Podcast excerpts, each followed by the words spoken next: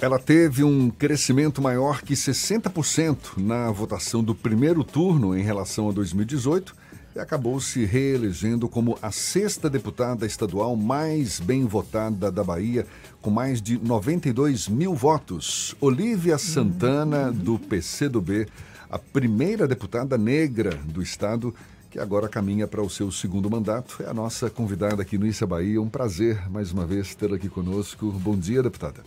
Bom dia, Jefferson. Bom dia a toda a sua equipe, Ernesto Marques também, meu querido amigo. Para mim é um grande prazer estar aqui com vocês. Bom dia e parabéns pela sua reeleição. Conta primeiro para gente como é que está esse seu novo momento e num momento super especial, a gente aí às vésperas do segundo turno das eleições, tanto aqui na Bahia quanto em nível nacional. Tá fervendo esse caldeirão ou a água tá morna ainda? Tá fervendo, o caldeirão tá fervendo e muito. E eu quero já aproveitar o momento para agradecer os 92.559 votos e agradecer a cada pessoa que foi lá na urna e digitou. Custou da ficha cair, né? De eu, de eu realmente é, tomar consciência né, dessa votação estrondosa. Foi uma votação muito importante.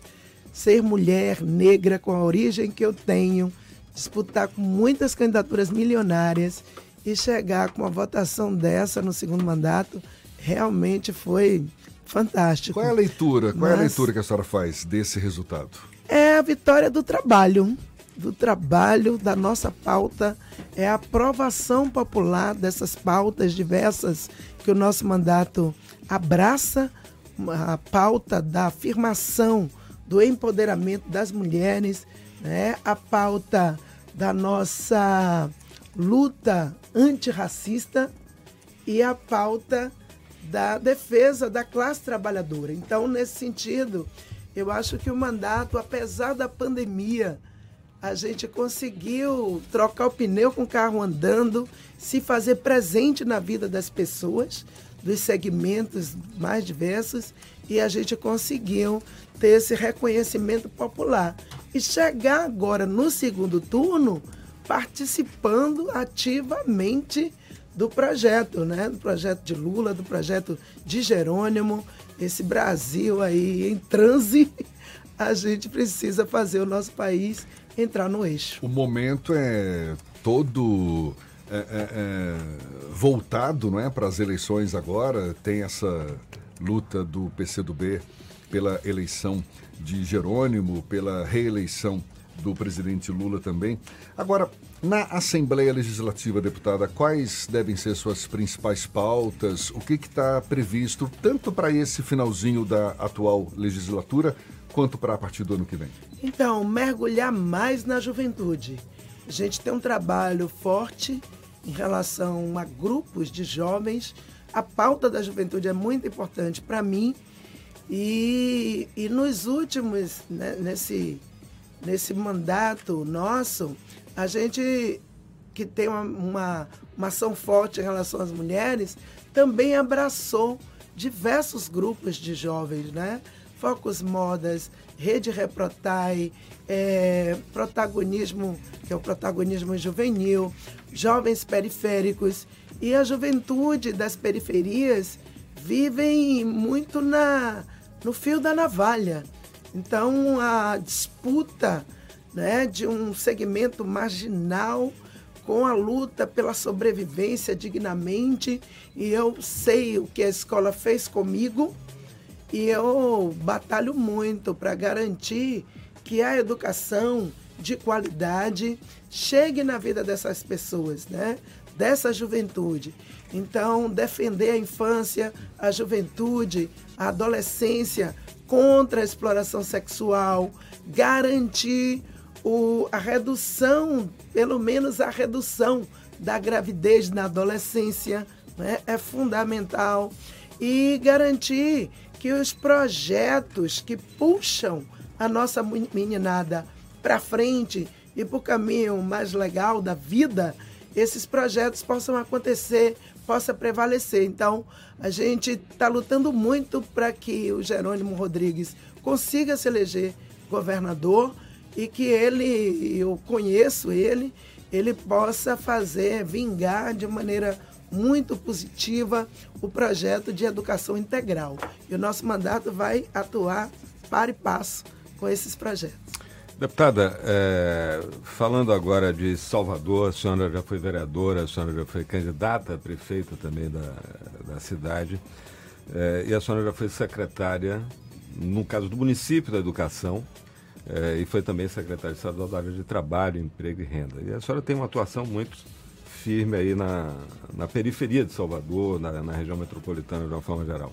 Como é que a senhora está acompanhando essas denúncias que foram feitas é, sobre a forma como está sendo tocado um grande projeto muito importante da, da administração municipal, que é o Mané Dendê, mas da forma como está se dando e com essas denúncias aí apresentadas agora há pouco pelo vereador é, Muniz, e, Muniz, e, pelo Carlos Muniz e na reportagem de duas páginas que o Jornal Tarde fez ontem sobre a uhum. situação.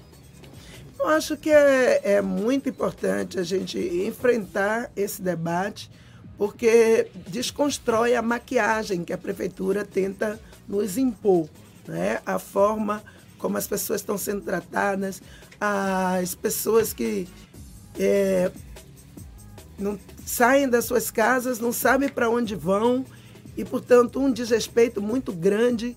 Eu acho que as denúncias são denúncias muito graves.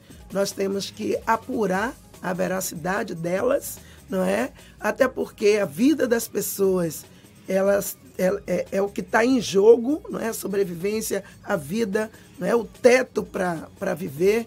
E, portanto, a gente tem que apurar de fato essas denúncias e que o Ministério Público tome as providências necessárias.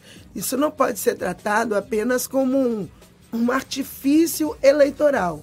As pessoas estão denunciando por conta de, de interesses eleitorais. Ah, são questões muito graves né? A denúncia é uma denúncia muito grave e ela precisa ser apurada, tratada da maneira é, adequada no sentido de garantir o direito do nosso povo, né? a dignidade do nosso povo. E eu acho que nós temos uma equipe, eu não sou mais vereadora, né? estou deputada, mas eu não tenho nenhuma dúvida que nós temos um time de vereadoras e vereadores na Câmara Municipal de Salvador que saberá tratar também no âmbito da Câmara Municipal essas denúncias que foram apresentadas sobre o projeto Mané Dendê. É que isso envolve, inclusive, recursos internacionais. O projeto Exatamente. é financiado pelo Banco é, é Interamericano, pelo BID, né? Pelo Banco, Banco Interamericano. Né? Isso. É, é Jefferson, é, é, às vezes a gente fica pensando se é desnecessário falar o óbvio. O óbvio, no caso do jornalismo, é sempre ouvir o outro lado.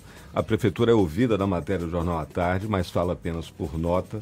E é evidente que a gente está aqui à disposição também para trazer e, e, receber aqui representantes da prefeitura que digam e defendam o projeto e defendam os métodos né, que estão uhum. sendo usados para colocar esse projeto em prática. É, é óbvio, mas é sempre bom a gente lembrar, porque fica parecendo até que a gente não quer ouvir. Nós estamos insistindo para ouvir as fontes oficiais do município e, por enquanto, a Prefeitura tem optado por falar com a imprensa ou com o Grupo à Tarde pelo, somente por nota.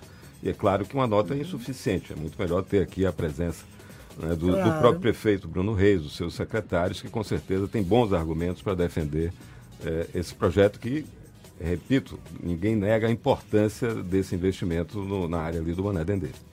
Quem não deve, não teme. Né? Então, se a prefeitura silencia ou se a prefeitura se manifesta apenas por meio de nota, é, e, e, sabendo da gravidade das denúncias, significa que de fato está com medo de alguma coisa. Então eu acho que realmente é preciso enfrentar. Essa é uma pauta que não vai sumir, é uma pauta que ela será aprofundada, não é?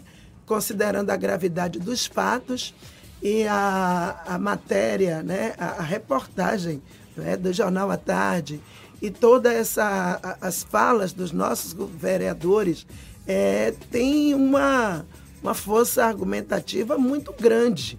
Prefeitura precisa, de fato, se esclarecer, se explicar, principalmente considerando que são os recursos públicos, sejam eles de caráter é, nacional, né?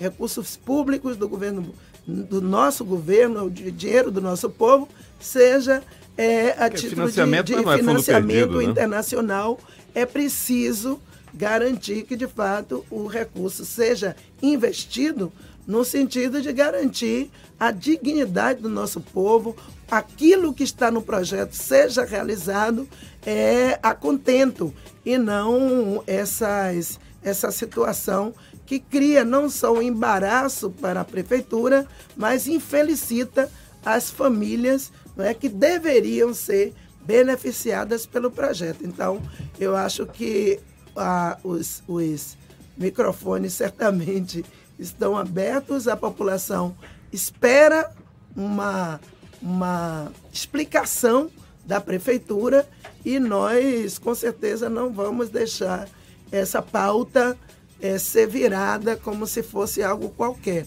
Nós vamos acompanhar, fiscalizar e garantir que tudo venha de fato à tona, né? Deputada, a gente está conversando aqui com a deputada Olívia Santana, do PCdoB. E na Assembleia Legislativa, qual o, o cenário que a senhora vislumbra para a partir do ano que vem? A Assembleia que teve uma renovação, se não me engano, de em torno de 40% não é? Sim. dos deputados. Numa eventual vitória de Jerônimo, conforme sua aposta. A uhum. senhora defende, por exemplo, a continuidade do deputado Adolfo Menezes à presidência da casa ou defende uma mudança?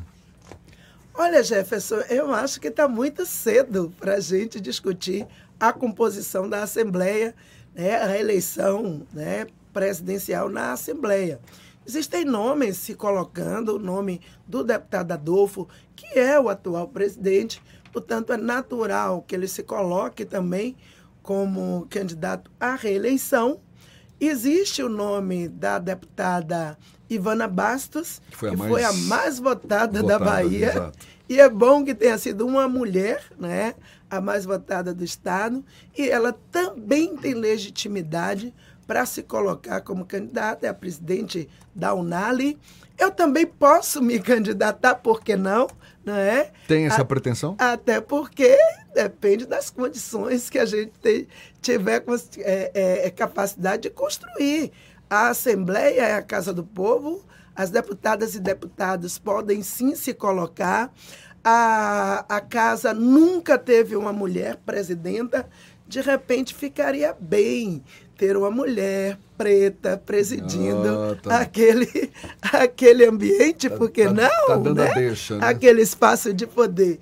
Então, mais brincadeiras à parte, eu acho que o nosso foco neste momento tem que ser unir toda a base do governo, né, no sentido de garantir o êxito do nosso projeto eleitoral estadual, né, que é o governo do Estado da Bahia nós temos duas tarefas gigantescas a cumprir, já que nos elegemos, reelegemos bem. É preciso garantir agora a união das nossas forças para assegurar a vitória de Jerônimo e a vitória de Lula. Eu acho que este é o melhor cenário. Quando a gente coloca o carro adiante dos bois, pode criar cisão na base, pode criar dispersão na base, e agora não é o momento de trazer uma pauta que a gente pode tratar imediatamente após né, o segundo turno. Então, eu estou muito focada agora na campanha de governador e de presidente. Pode no seu melhor momento, mas certamente há articulações As nos bastidores. Já se movem, é? claro.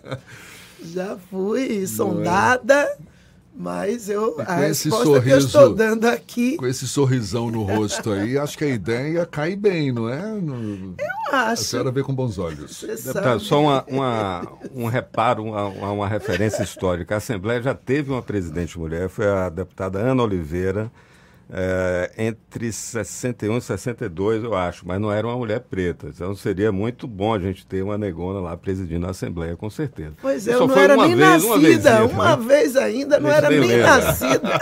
Eu só sei dessa história porque nessa época a Assembleia funcionava lá no prédio da ABI, por isso que eu estou sabendo desse Você negócio. vivenciou bem essa, essa ótimo, época. é. Não, né? também não. Também.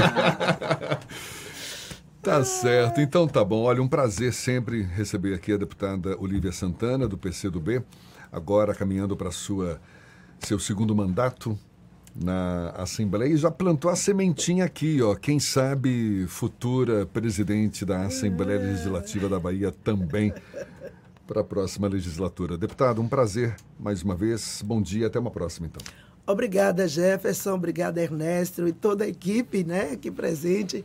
Eu acho que é muito importante esse espaço democrático aberto para que a gente possa falar, falar dos problemas da Bahia, mas também agradecer as nossas conqui- conquistas e, portanto, me coloco à disposição para que em outros momentos a gente possa conversar sobre os nossos projetos.